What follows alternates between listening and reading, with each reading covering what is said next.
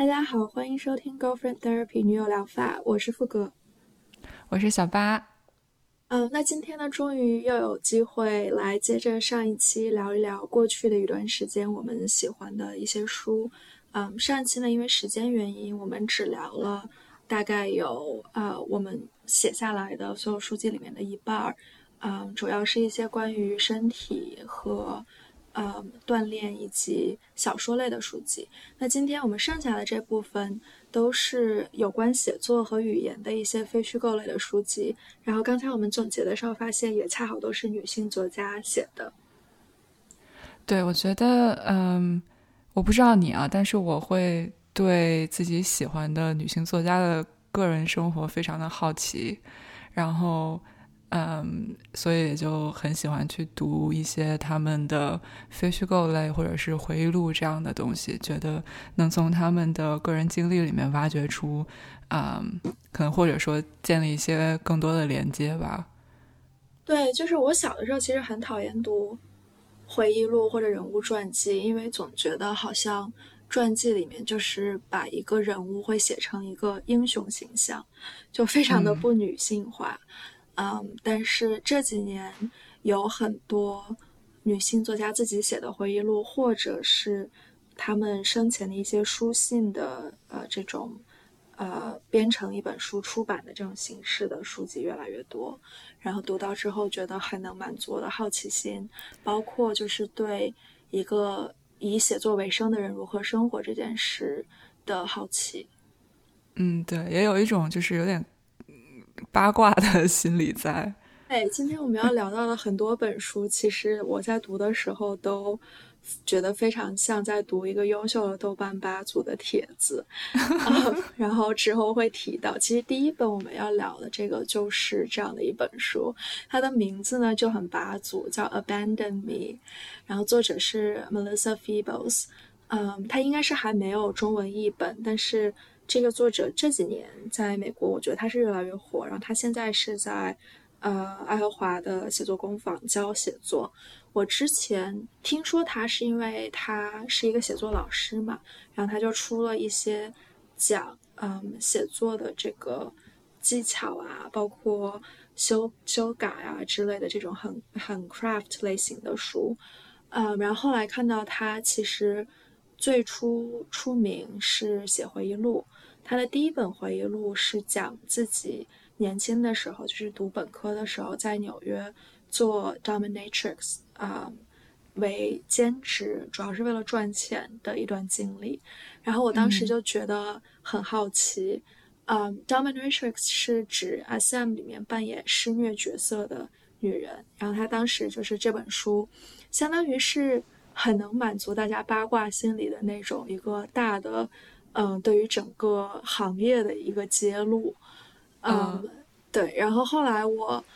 呃，先读到的其实是他后来的这一本，呃，回忆录叫《Abandon Me》。嗯，这本呢就，呃，写在他应该是他三十多岁的时候。然后它里面有一大半是，它是有几个不同的 essay 短文。构成的，然后其中有一大半是同名的 essay Abandon Me，讲的就是他一段非常激烈但是又，呃，很有毒的恋情。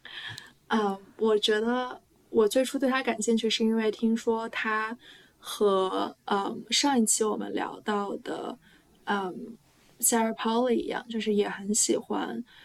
非常呃舍得下狠手剖析剖析自己，然后用一些。很精神分析的手法，然后非常擅长讲自己的过去，嗯，同时他又被公认为是一个语言很好的一个写作者，所以我就去读了这一篇，嗯，然后看完之后就一发不可收拾，因为他首先讲的是一个呃作者就是他本人，然后他和他的这个呃恋情中的另一半这个女朋友认识是在一个。写作的 conference 或者 residency 就是这种，嗯。嗯，成作者会一起去参加的这种短期的，嗯，这种，嗯，夏令营，类似夏令营的项目。然后我之前就听人说过，这种 residency，嗯，就跟夏令营一样，就是大家发生恋情的地方，或者就是婚外恋什么之类的。然后当时他最初跟这个另外一位呃，就是他的这个这个女朋友发出发生恋情的时候，也是婚外恋的，就是两个人都是婚外恋，或者呃已经在一段关系里，然后出轨跟另外一个人开始一段新关系的这种状态啊。然后整篇文章就讲的他是如何进入这段感情，并且逐渐发现。对方是怎样一个呃有充满缺陷，但是同时对他又有很深刻的感情的这样的一个人，嗯，然后同时，嗯，也讲述了他自己作为一个成年人是怎么和他童年就抛弃了自己的父亲建立关系的这个艰难过程，然后这两条线就相互呃推动着向前进行。我觉得他的这个写作的方式也很有趣。嗯，对，所以整体读起来就像是文笔非常好的分手文，然后讲述的是 文艺中年的恋爱。我觉得这一点也很有趣，因为，嗯，在中文世界里面的爱情故事总让我觉得它要么是在讲爱情的开始或者结束，然后同时还有一个特点就是它往往讲的是年轻人的恋爱。嗯，所以可能是最近感觉到自己步入了中年，所以每次读到这种讲到中年人恋爱的时候，总觉得有一种新奇的感觉。所以他题目的 “abandon me” 指的是，是指的是他就是父亲 abandon 他吗？还是指的是这个这一段感情？or both？是应该是两者都有。就他父亲对他的这个抛弃是确实发生的事情，啊，然后他。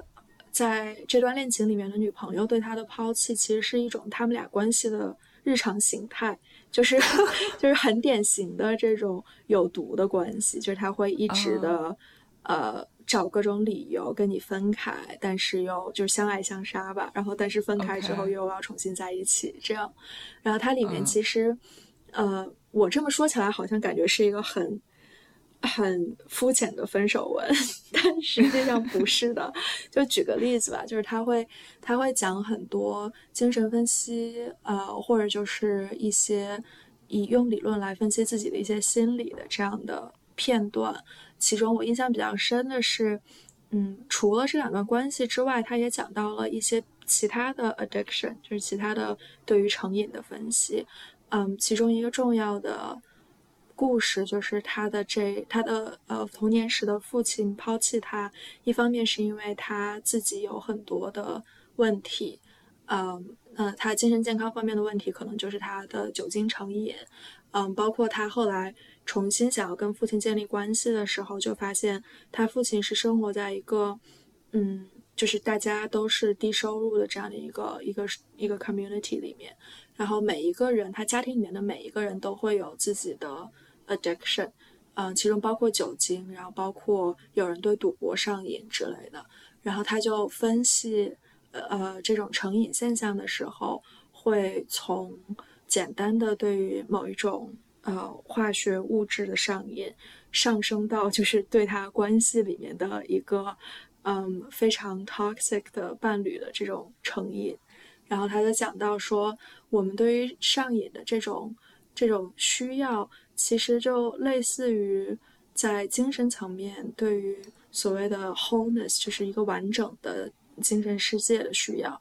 嗯，然后这里他就 cite 很多荣格，然后讲说这种对于一个呃完整精神世界的需要。就相当于是 oneness with the universe，或者说跟上帝的一个 union 等等。嗯嗯。除此之外，我我不知道之前有没有跟你讲过，他这本书里面除了 abandon me 这篇 essay，还有一篇是讲礼物的。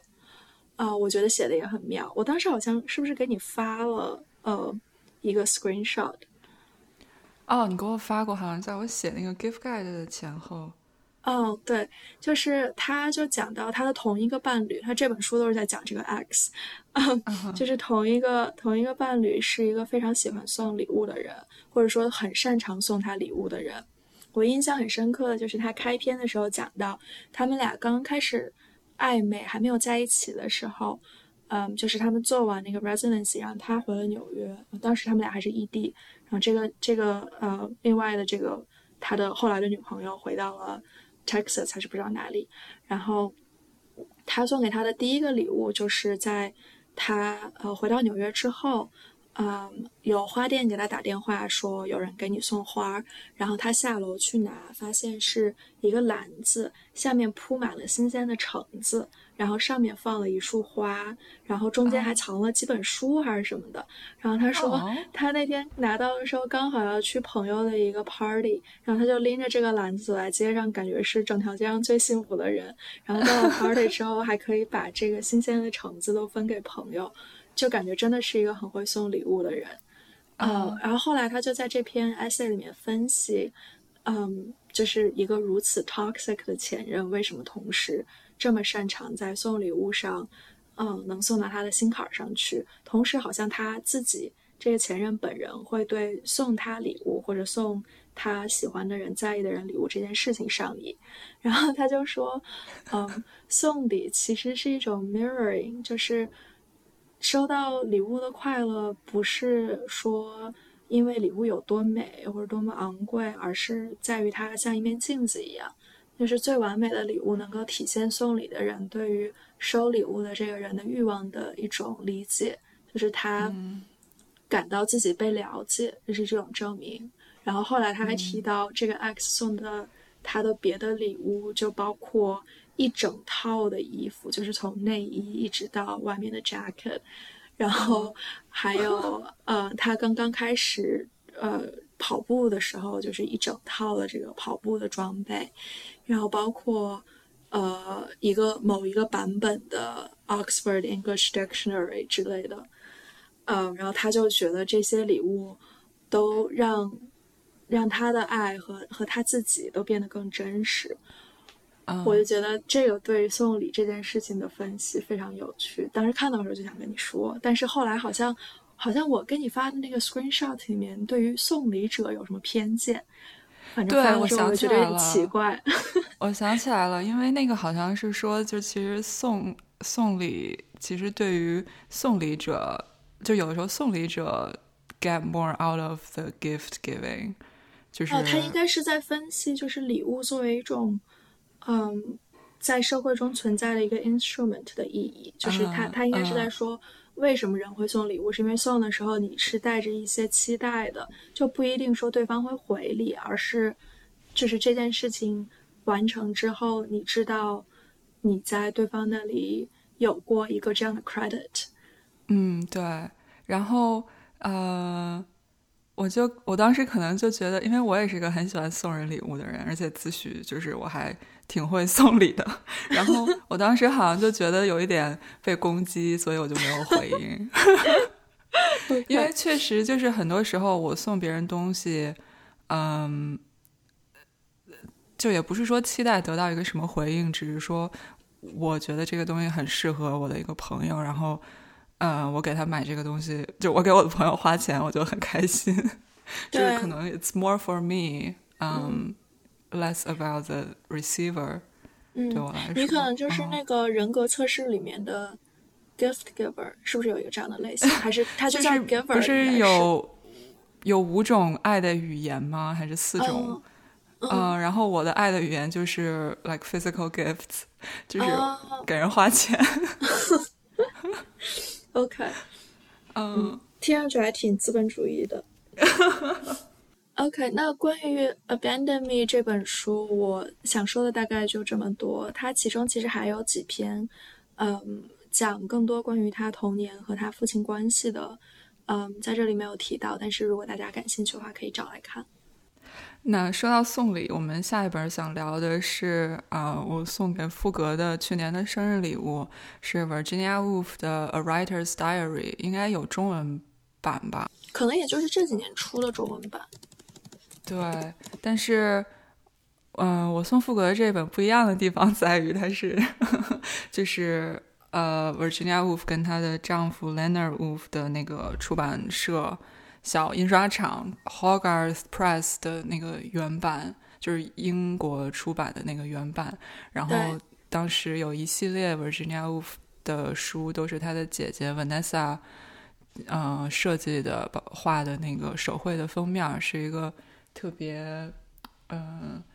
就非常 unique 吧。我觉得他那一整系列，就你一看就知道，哦，这是 Vanessa 画的那一套风格，跟就是呃其他的那种传统的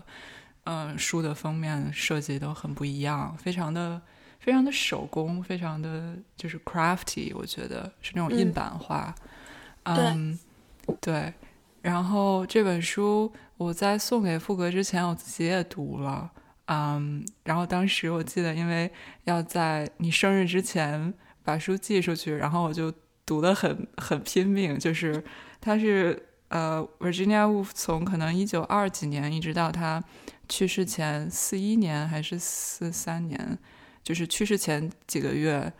都还在写日记。然后这本书是 Leonard Woolf 在 Virginia 去世之后。嗯，嗯亲自编选的，就是把他的日记里与写作相关的部分都摘出来了，所以这本叫《A Writer's Diary》，并不是说呃 Virginia Woolf 的，就是一个完全的日记，就只是跟写作相关。嗯，然后当时就把把这本书按每一年。就我数了一下，总共有二十多年，然后距离送给福哥还有比如说二十天，然后这样每天读一年的，每天读一年的，然后天呃，像完成任务一样把它读完了，好辛苦，但是就很嗯，读的让我很很愉快。我不知道你你看完了吗？这本书后来啊，我还没有，我现在把它当做晚上睡前的安心读物，然后放在床边。然后跟你的阅读方式完全相反，完全没有，完全没有在着急。对，就嗯，我觉得日记，因为它也没有一个什么太大的结构或者是叙事，嗯，按理说是应该是一个就是随意翻阅的这样的一个一种存在。对，再加上它本来也是他日记的摘选，就并不是说能体现他那一时间段的完整的生活。但我觉得他对。他的写作生活是一个很好的一个呃缩影吧，因为他基本上跟他在写的东西，在考虑要开始写、开始动笔写的小说之类的相关的内容都摘摘录出来了。嗯，还有他对嗯出版以后的各种嗯评论的期待以及恐惧以及反感什么的，这个让我觉得很可爱，就他。整个给我的印象就是沃尔夫在日记里面就特别的可爱，嗯，就他会怀疑自己写的东西好不好，大部分时候我感觉他对自己很很苛刻，然后嗯，在书已经定稿出就是马上要出版的时候，他会很害怕即将到来的各种 review。然后在日记里会说：“哦，我不在乎这些 review。”但是当一些坏 review 出来的时候，他又会就是很很受到他们的影响，情绪会很低。然后再过几天又会说：“啊，这些 review 都不重要，我只写我想写的东西就可以了。”然后，嗯，对我我是觉得他整体的态度还是很，就是他对自己写作的。先锋性和未来可能会达成的这种重要性，其实有一定的认识。就是我觉得他整体的态度非常自信，当然也可能是因为我呃，对于他对写作和当时的书评，包括就是大家对他写的作品的评价等等的看法，嗯，也基于《Common Reader》这本书里面他对当时的嗯，就是他自己对于。文学以及当代文学的一些理解的的最初的影响，但是但确实在日记里面，就是这件事情，我觉得其实挺有一些道德边缘的问题。就是他在写的时候，肯定没有想着会有这么多人读，然后然后就被别人决定说要呃出版成书。然后我刚才看了一下，这本书是二二年刚刚在国内出版的。哦，OK，也就是说，现在就是已经过去大半个世纪了，还有人在翻译，然后把它推向更多的读者。然后中文版的名字叫《思考就是我的抵抗》啊，OK，对，思考就是我的抵抗。然后副标题是《沃尔夫日记选》。哦，但但他没有就是，嗯，specify 就是这是只关于写作的，就一个作家的日记吗？这样听起来感觉像是他的全选一样。对，就是如果你只看他的名字的话，看不出来是关于写作的日记，但应该就是。呃，同样的这个选集这本书翻译的，因为它也只有二百多页。嗯，对，我觉得日记也好，书信也好，在一个作家去世之后被出版，嗯，确实是一个道德上有一点模糊的事情。就即便是被，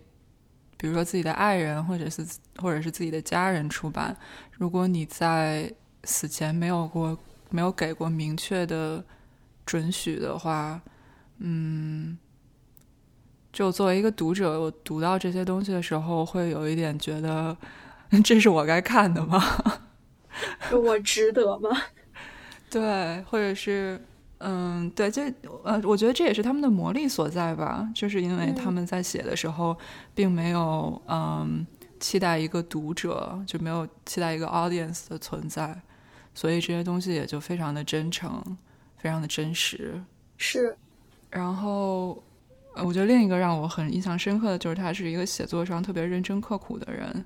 包括我们之后想要聊到的 Lydia Davis 的书，就让我觉得这些作家或者说是翻译者、这些写作人 想要出人头地，真的就你需要投入很大的精力。基本上写作就是他们的生活。然后你可以感觉到，就是这本书的最后几年，沃尔夫他的。精神状态每况愈下，然后第二次世界大战快要开始了，英国受到这些嗯战争的影响的时候，可以感到写作基本上就是沃尔夫生命的最后一根稻草一样。我觉得如果他没有写作的话，说不定就更早的就离开人世了。对，而且他好像从年轻的时候开始身体就很差。我之后要讲到的一本讲他的爱情故事的书里面，嗯。就是也是书信集和日记选，嗯，其中也会提到很多关于他和自己的身体状况斗争的一些片段。然后也也让我想到，就是比如说我们翻译的《为死之身》里面，呃，Anne Boyer 还有 Susan Sontag，嗯，他们都提到过，就是当你的身体和嗯脑力因为疾病而受到影响的时候，就。无法写作的那种无力感，作为一个就是天生就是为了写作的人，嗯，当你无法写作的时候的那种很深刻的无力感，然后也是这本书里面让我体会到的。对，接下来我想讲的这本书也跟沃尔夫有关，嗯，是沃尔夫和他一生中大概是跟他暧昧时间最长的女性伴侣，呃，Vita Sackville 的书信集，然后这本书也是，呃。一九二零年还是二一年出版的，嗯，在此之前有过一本讲关于他们俩的关系的书，叫《Portrait of a Marriage》，嗯，是 Vita 的儿子写的关于他自己父母的这个开放婚姻关系的一本，应该算是人物传记或者婚姻传记。然后，呃，我读的这本《Love Letters》就是。呃，沃尔夫和 Vida 之间的来往书信，以及他们各自的日记，嗯，是最近才被集结出版的。我觉得它很有趣的一点就是，嗯，在书信集里面，你很少能看到两个写信的人各自对于这个信的一些评价或者别的想法。然后他是按时间顺序来整理的，他们俩之间的书信，嗯，包括他们各自的日记，嗯，就相当于是你能想到的最完整的对于一段恋情的一个一个记录。然后，嗯，我当时读的时候就觉得这是史上最佳的八组或者 crush 组的长帖。然后另外就是，喂，所以你说是，sorry，sorry，就是没事，就。不光是收集了他们写给彼此的书信，还有同时他们自己写的日记。对，是不是听上去就非常有趣？对，就比如说他会说，嗯，一九一几年他们俩第一次认识的时候，然后他就会按时间顺序，嗯，先是他们俩之间的来往书信，就是比如说会讲到他们打算什么时候在哪里见面，然后见了面之后会，就像我们现在嗯写 email 一样，就他们会写一封信，说我见到你就是认识你很开心，然后这是我们嗯提到的这些东西，然后我还会给你寄去一两本书什么之类的，然后同时会切换到他们各自的日记，嗯，然后甚至有的时候会会。包括会加入一些他们写给别人的信，嗯，通常就是写给他们各自的丈夫的信。然后，因为 Vita 和她的丈夫是这种开放性的，就是挑明了的开放关系，嗯，所以她就会在信里跟她丈夫描述说：“我今天见到了沃尔夫，然后他可真是一个充满魅力的人，然后等等之类的。”然后这个也跟我刚刚提到的 Abandon Me 一样，就是。嗯，他也不是年轻时候的爱情。他们俩认识的时候，呃，首先他们俩之间有年龄差距，我忘了是谁大谁十岁了，但是有一个很大的年龄差。然后另外就是他们相识的时候，双方都已经三四十岁了。嗯，这一本书就写的是他们认识到一直到沃尔夫去世的二三十年中的书信来往。我看的时候就觉得。我之前不知道一个四五十岁的人还能写出这么甜的情书来，就很震惊。对，然后，嗯，我应该是先读了这本书，又去读了刚才提到的这个《Portrait of a Marriage》，嗯，就是 Vita 的儿子写的关于他的婚姻的这个嗯传记，啊，然后《Portrait of Marriage》里面他儿子有提到关于我们刚才讨论的这个出版前人的书信或者。他的日记的这个道德问题，然后他儿子这么说的，他就说，嗯，他母亲去世之后，他在他他母亲的这个留下的东西里面发现了一个箱子，然后箱子里面有一沓他当时写的一个类似自传体的小说的的一个手稿，啊，这个手稿呢就是关于她和她丈夫的这个开放式关系的婚姻的的记录。嗯，然后同时手稿里面应该是附了一个一一封短信，大概意思就是我知道，呃，我的这段关系值得被记录，然后也许有一天它值得被大家看到 之类的。OK，然后他的儿子就以这个为由来解释说为什么他觉得，呃，应该把他母亲留下的这一套嗯关于他婚姻的记录发表出来。嗯，这个我觉得，嗯，OK 呀，因为就是几乎相当于是为他给了后人一个准许。对对，然后她跟丈夫之间的这个关系。嗯，可以算是开放关系界的鼻祖。虽然好像整个 Bloomsbury Circle 大家都有或多或少的开放关系，就是各种奇怪的。对对对，但是她和她丈夫就是格外的放得开，因为她她自己就是在应该是在结婚之前就有过几个女性伴侣，然后她丈夫 Harold，呃，Sackville 是一个外交官，嗯，然后她一直有长期的男性伴侣。所以他们俩就保持着这种非常坦诚的开放式的婚姻观。我记得 Virginia 的呃姐姐 Vanessa Bell 的婚姻是不是也对？应该是对，也是类似的这样的开放关系。但是 Leonard 就是 Virginia 的丈夫 Leonard Wolf 这个人，我就觉得，就我对他的了解都是通过各种。他怎么支持、怎么照顾 Virginia 的这个视角，然后就觉得是一个特别特别好的老实人，就是又帮他出版，然后因为好像 Virginia 的嗯精神问题，就是他的各种疾病，需要找一些嗯不是很忙碌，但是又比较充实的呃事情来做，所以这也是他们为什么会创办一个 Hoggers Press 的初衷，然后。嗯，又帮 Virginia 就是审稿，又帮他校对，又帮他处理很多就是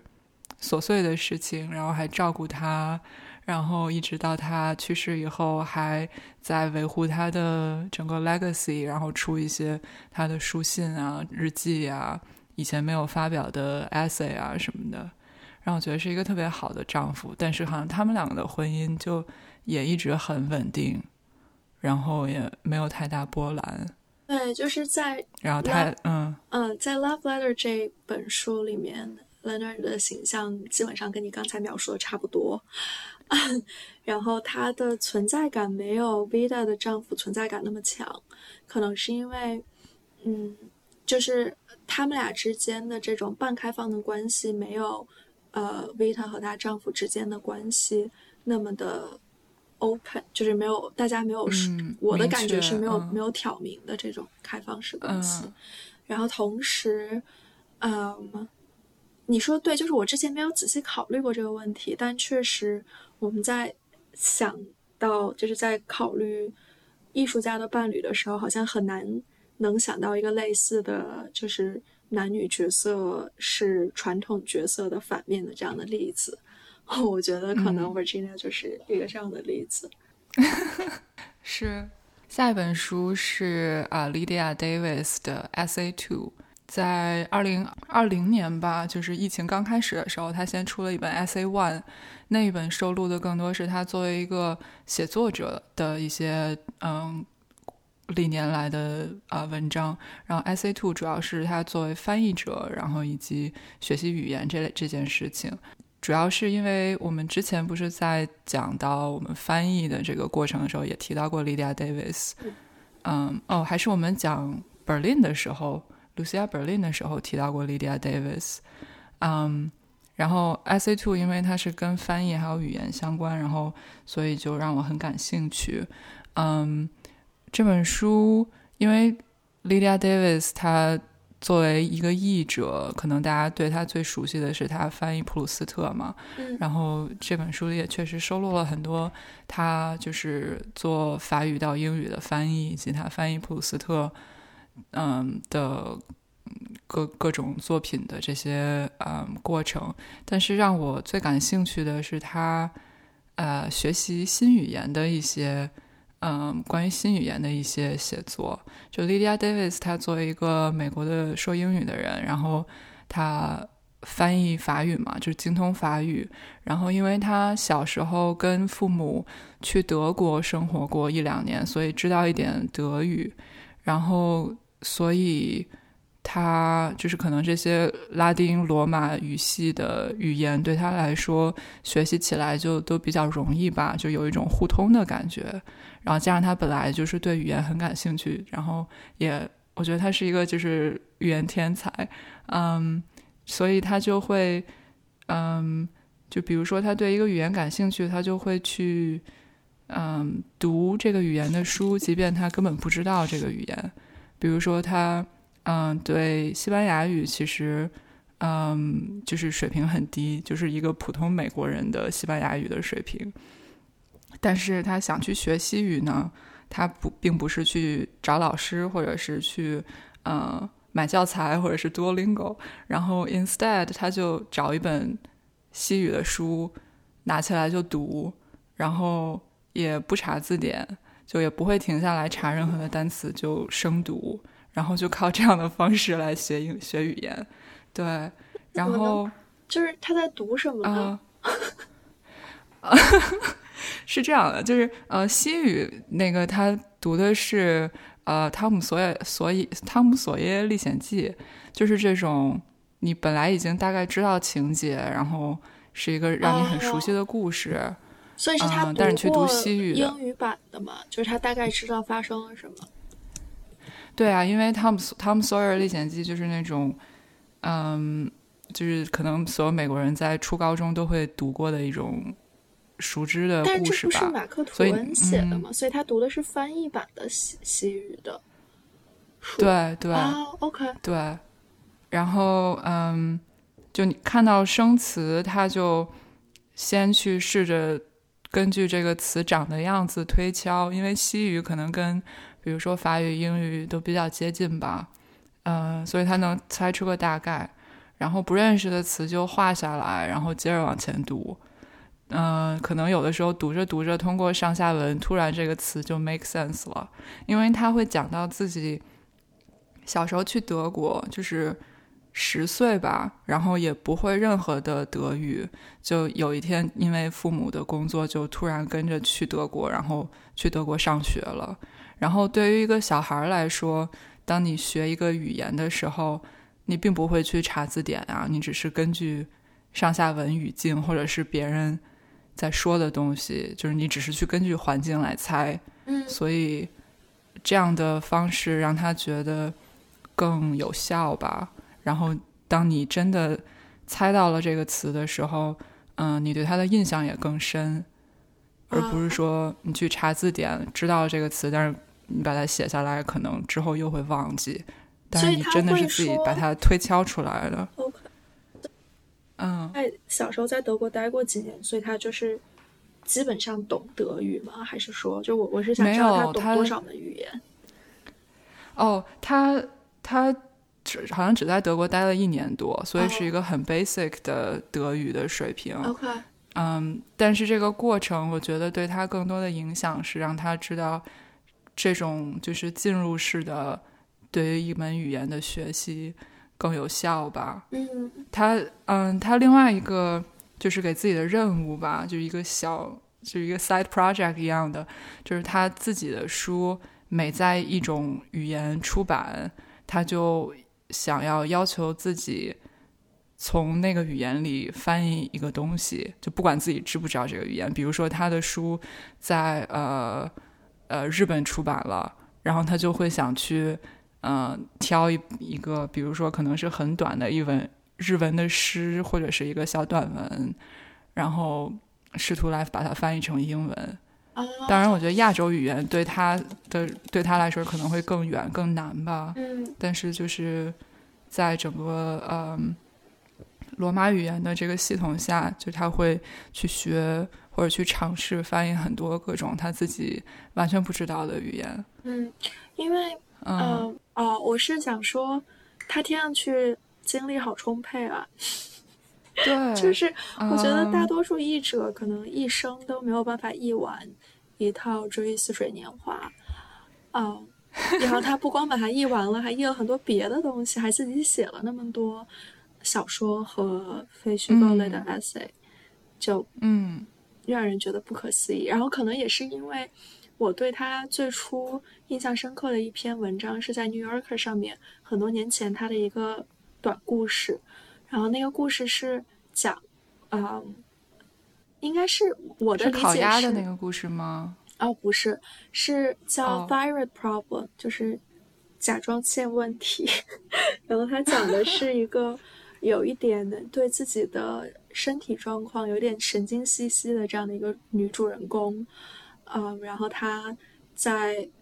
关于自己就是。因为甲状腺问有可有可能是因为甲状腺问题而引起的这个精力低下、精力水平低下的这个问题的一些挣扎和思考，然后我当时就觉得，呃，这个人这不是桥本吗？对，然后我觉得他可能就是有桥本，所以才会写一个这样的故事。然后我当时读到这个故事的时候，就觉得啊，这个人听上去还挺正常的，就是是一个我可以 relate 的的一个一个形象，一个作家形象。但是后来逐步知道他干出的就是 他的一些别的成就之后，就觉得好像，嗯，还是挺难理解的。呃，我感觉他就是，嗯，比如说他在翻译的翻译，嗯，一个作品的时候，或者他在生活在某一个语言的环境里的时候，嗯，就他整个生活都是围绕着这个语言的。嗯，比如说，嗯。他在翻译法语的东西，就是法语到英语的翻译的时候，那他在生活中看到的各种，嗯，英文的词，嗯，他会去想，哦，这个词其实跟法语的哪个词是有连接的？对，就是整个脑袋都沉浸在那一个东西里面。对，这也是一种 privilege。我对我对 Lydia 不需要去想其他的。呃，对，就是你的生活从一开始就不需要考虑。呃，你所热爱的语言和写作之外的事情，嗯，我对他的偏见其实是是我不知道有没有跟你提到过，就是我可能在 podcast 上面说过这个事情，是不是？就是在呃 New Yorker 的 fiction podcast 里面有一期他读自己父亲写的故事，没有说过。OK，就是我对 Lydia Davis 的偏见，我我知道他是偏见，是始于有一期 New Yorker 的 Fiction Podcast 里面，就是他会邀请，嗯，作家读他喜欢的别的作家的故事，就是在这个 New Yorker 的 Archive 里面找的故事的的这样的一个 Podcast。然后里面有一期是 Lydia Davis reads。呃，Robert Davis，然后我当时不知道 Robert Davis 是谁，我就听了，呃，在讨论的环节就才知道这是他父亲，然后他就提到说他父母去世之后，他整理他们之间的书信，然后就看到他们各自都跟对方提到过说 New Yorker 接下来要发表我的这个故事，然后他们的那种高兴的心情，然后我当时就觉得，对，就是他是一个典型的。就出生在一个这样的的环境里的一个作者，就是纽约 literary circle 的这种高等文化人的环境吗？对，高知家庭，麻省 literary circle。但是，OK，为什么这样会产生偏见？你是觉得就是他有一种生来的与生俱来的特权？哎，就我觉得这体现了他们那个年代这个是这个文，就是啊，文学界有多么的闭塞和狭隘。就是，嗯，你随便找《New Yorker》上面发表过的小说家，然后看他们的个人经历，可能十有八九都是类似他这样的背景。现在可能不是这样了，但是就他那个年代的人，还是会让我想到当时的这个，呃，一种闭塞的状态。嗯，然后他又嫁了一个 同样是举足轻重的。大作家，然后继续完成了这种阶级的这种闭合的状态。对，下一下一本是什么呢？哦，下一本是啊，桑塔格的日记，叫《Reborn》。是这样的，就是桑塔格也是一个挖不尽的金矿。在他去世之后，包括就这几年，在在嗯美国和国内都有，就是还在有不断的有出版社在出版他的。日记啊，或者书信集啊，或者就是后人写的他的人物传记啊等等。然后我要提到的这一本是他的日记选。嗯，他是一个非常喜欢写日记的人啊。然后他的日记选呢分为好几册，我是最喜欢这个第一册叫《Reborn》，是一九四七到一九六三年的日记。然后具体他的年龄我。记不太清楚，但大概是从她少女时期，就是还没有成年的时候开始，嗯，然后到大概可能中年的的这一段时间的日记。我读它主要是因为我，就像刚才节目一开始说到的，就是对于嗯作者，尤其是女性作者的个人生活，嗯有一种好奇。然后她的这一段时间的经历也非常有趣，就是她。嗯，先是一个天才少女，就十几岁就上大学了这种，嗯，然后她后来，嗯，大学毕业之后就早婚早育，然后嫁了人之后很快生了一个儿子，但是她后来就没有几年又离开了这段婚姻，然后自己搬去了欧洲，嗯，在欧洲呢经历了一段。自我和女性意识的觉醒吧。后来开始有一些女性伴侣，嗯，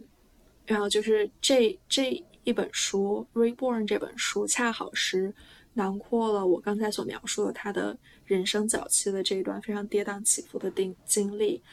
嗯，对。然后，呃，我读他的感觉，首先是。嗯，桑塔格确实从很年轻的时候开始就是一个一门心思想要，呃，研究文学和做写作的这样的一个天才少女。然后另外就是，嗯，她是一个典型的艺术家，就是那种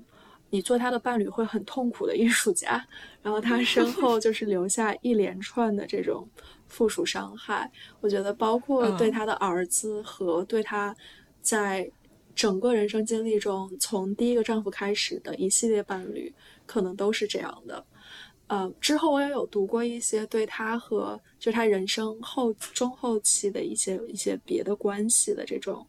嗯，类似 profile 的这种这种文章。但是我觉得，就是哪怕是从他自己的日记里，你都能看出来他不是一个好的伴侣。嗯，就比较自我。对，就我觉得我说他是一个艺术家，就是因为他所带来的这些伤害，你作为一个读者在读他日记的时候，会觉得非常能够理解他的立场，因为就是呃，可以说他不是故意的，就是他他的世界里面最重要的是他自己作为一个艺术家的的存在，这样。嗯嗯，然后这件事情我觉得也很有趣，就是你在想的时候会觉得，那他确实作为一个艺术家，对，呃，我们现在所处的这个这个这个世界有着这么大的贡献，那是不是这些人就是被他伤害的这些人，他们其实也参与了这个贡献的一部分？就你们牺牲一下，也就牺牲一下，就是为了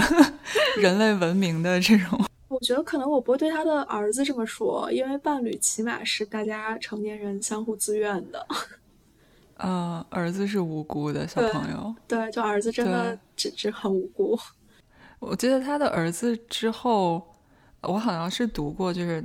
他儿子也会写到桑塔格作为他母亲，就有那种回忆录或者什么的，好像还在最近出版的桑塔格的传记里面有做贡献。对他跟 Nigel Nicholson，就是刚才提到的 Vita Sackville 的儿子一样，就是，呃，后来的很多他的桑塔格的日记和书信集等等，都是他整理出版的。但是你会觉得他一生都活在桑塔格的阴影下，就虽然就是 有一个这样的母亲，好像没有什么选项可以不活在他的阴影下。对啊，但是就我觉得，如果我是桑塔格的女儿，我也会一生活在他的阴影下。是，但是就觉得他的。嗯，他的角色就是扮演着，嗯，把桑塔格留下的一些遗产整理出版，这样。嗯，OK，接下来剩下的两本书也都是跟写作和语言有关的，其中有一本是比较学术的一本文集，叫《Not Like a Native Speaker》，是 Rachel 周蕾写的。然后他是一个，呃，前一阵还经常看到就是。感觉越来越火的一个，呃，研究电影的一个一个 critic 评论家，嗯，这本书我读到是因为我当时在写一个跟语言有关的故事，然后就有朋友推荐说这本书是以新殖民的视角来分析，嗯，语言以及在新殖民阴影下的语言的不平等。然后，因为当时也在考虑很多跟翻译有关的事情，所以就找来看。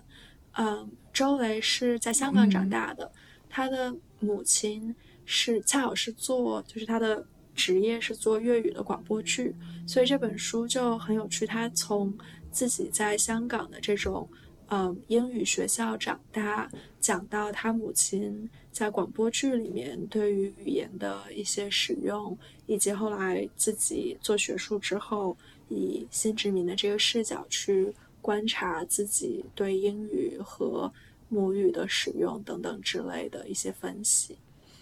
嗯，我记得我们上一期、前几期在 Joshua Tree 的时候讲到，就是文化自卑的时候，你好像提到过这本书。对，这本书就关于 code switch 的时候。对对对，就是它是一本很小的书，但是，嗯。去年读过之后，对我启发很大，所以我就一直在讲，然后一直在推荐给别人，因为我觉得是头一次读到用理论分析语言不平等，以及就是在这种第三文化中长大的人关于语言和表达的一些挣扎和疑惑等等，所以感到很受启发。OK，然后最后一本书是也是我我觉得这本书跟。刚才提到的 SA Two 可能跟 SA One 更像，就是也是关于一个作家关于自己的写作和阅读的文集，叫 Dear Friend from My Life I Write to Your Life，嗯，是黎云一七年出版的一本书。然后这本书其实不是去年读的，但是我去年有反复找出来重新读它，所以想在这里提到，嗯。我最初读他的想法跟刚才提到读呃桑塔格和呃 Melissa f e b l e s 包括沃尔夫可能的这个初衷都差不多，就是我想了解一个我喜欢的嗯，作者他的生活是什么样的。然后这本书，呃，和刚才提到这些不同的地方，可能是他其实关于黎云自己的生活没有特别多的嗯讨论或者内容，主要是写他的他的阅读和写作。嗯，然后我就觉得，我我之前就嗯有一个大概的认识，就是写作它本身是一个特别孤独的事情，就它永远是一个人在在进行的一个行为。然后同时可能，嗯，就是刚刚你提到说，Lydia Davis 在对语言的学习和翻译这件事情上有多么的就付出了多少的精力，我就在想，嗯。它难，主要是也是因为就是你很少有外界的结构或者外界的刺激来帮助你完成这件事。然后，嗯嗯，这本书我我读到的时候就觉得对写作的这个孤独有一种更深刻的理解，因为，嗯，让我觉得惊讶的是，李依云是一个有很多朋友的人。这么说好像有点奇怪，但是 就是。嗯，他有很多写作的朋友，然后同时他也会提到他跟这些朋友之间关于读、关于阅读和写作的一些对话。嗯，我就觉得写作对于作者本身来说，虽然这个过程是是永远是一个人独立在完成的，但是他同时又像是嗯一只向世界伸去的一个寻找同伴的手，就是他是对于。寻找同伴和寻找能够理解自己的人和理解自己阅读的人的一种尝试，嗯，然后通过读这本书，我觉得每次看到他关于写作的讨论和阅读的讨论的时候，我都会对于写作的这种 duality 这种对立性有一种新的理解。这个书的标题每次看到都会让我想到，在世界的中心呼唤爱，就是。那就是一种，嗯，我我不知道，但是就是一种，嗯，对，我觉得可能跟你描述的那种感觉挺像的，就是你写作，包括翻译，也是你在自己的一个世界、一个 bubble 里面，嗯，然后你在这个 bubble 的中心 呼唤发声，想要对呼唤，想要去想要去得到别人的共鸣吧。我觉得写作最终其实就是一个。在寻求共鸣的过程，对，包括这个标题，你说起来，我才想到，嗯，它应该是摘自，呃，李云很喜欢的一位作家 Catherine Mansfield 曼斯菲尔德的日记，所以 就是 Full Circle 在这本关于他他李云写的关于写作的书里面，他提到了曼斯菲尔德是沃尔夫同时代的一位呃小说家，也是一个女作家。嗯，就是她提到了她读曼斯菲尔德的日记，嗯，包括尤其是日记里面关于她对于写作的一些